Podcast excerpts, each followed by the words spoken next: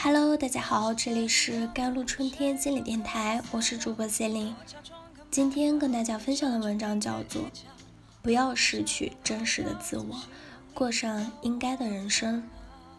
美国作家与文学评论家在斯坦福大学开学典礼上发表过一篇演讲，非常的震撼人心。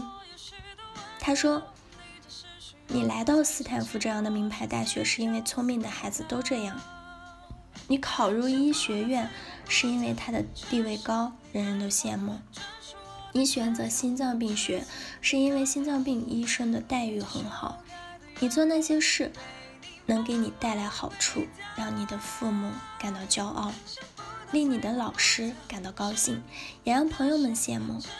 也许你可能确实想当心脏病学家，十岁时就梦想成为医生，即使你根本不知道医生意味着什么。你在上学期间全身心的都在朝着这个目标前进。你拒绝了上大学预修历史课的美妙体验的诱惑，也无视你在医学院第四年儿科病床上轮流值班时照看孩子的可怕感受。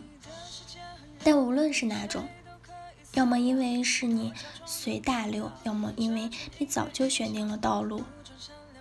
二十年后某天你醒来。你可能会纳闷，到底发生了什么？你是怎么变成了现在这个样子？这一切意味着什么？你开始怀念那个曾经弹钢琴和打曲棍球的自己，思考那个曾经和朋友热烈讨论人生和政治以及课堂内容的人在做什么。那个活泼能干的十九岁的年轻人，已经变成了只想一件事的四十岁的中年人。我们不曾好好倾诉过自己内心的召唤，或者说，在我们倾听内心召唤之前，就以为自己做出了那些无比重要的决定。而走出的每一步，就意味着还要走出下一步，因为我们不敢偏离轨道，不要轻易离开已经走了那么久的路。我们常常有种感觉，只要外在的权利不公开强迫我们某做某事，我们的决定。就是我们自己做出的。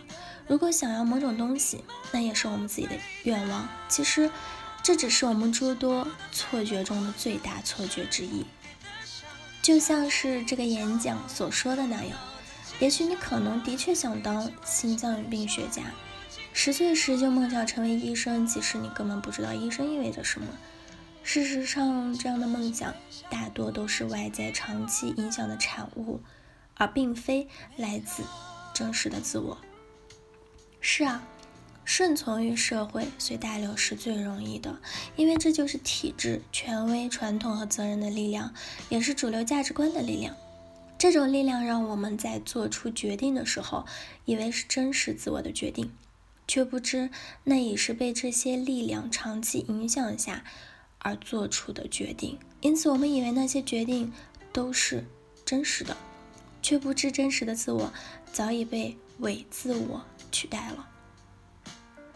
在日常生活和工作中，我们常常会说：“我应该有两套房子，可现在只有一套。”我得拼命努力，我应该结婚了，因为我已经三十五岁了。心理学家霍尼说：“人之所以会陷入应该思维，是因为我们不断在外在世界中寻找被别人喜爱的自我的标准。”来妄图根据这个标准创造一个理想的自我，被别人喜爱的自我标准到底是个什么标准呢？不过就是主流价值观、权威文化、习俗、外在评价体系的标准。当我们陷入应该思维的时候，就是妄图去用这些外在标准去创造一个所谓的理想的自我。因此。我们都这样说，既然大家都觉得当公务员更好，我就应该去做公务员；既然家人都期待我早点结婚，我就应该早点结婚；既然别人都去国外旅行，那我也该去国外旅行。于是，我们就被这些应该的思维方式彻底的统治了，失去了真实的自我，过上了应该的人生。心理学家温尼科特曾说：“创造性生活是一种健康的状态，顺从对生活来说是疾病的基础。”当我们发现自己已经在不知不觉的顺从和屈服的时候，也许就该停下来问问自己了：我是一个能活出自己生命力的人呢，还是一个总在考虑主流价值观、家人的话、别人的想法、权威的意见、习惯了的习俗而关上了自己生命力的人呢？只有拥有。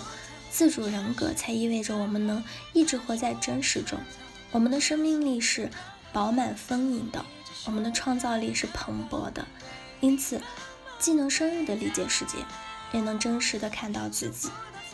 最后，愿我们都能在生命中做出忠于真实自我的抉择，拥有因为真实自我而产生的一切幸福与热情，最终。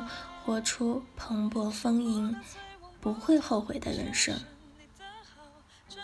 好了，以上就是今天的节目内容了。咨询请加微信公众号 jlct 幺零零幺，或者添加我的手机微信号幺三八二二七幺八九九五。我是 c e l i n e 我们下期节目再见。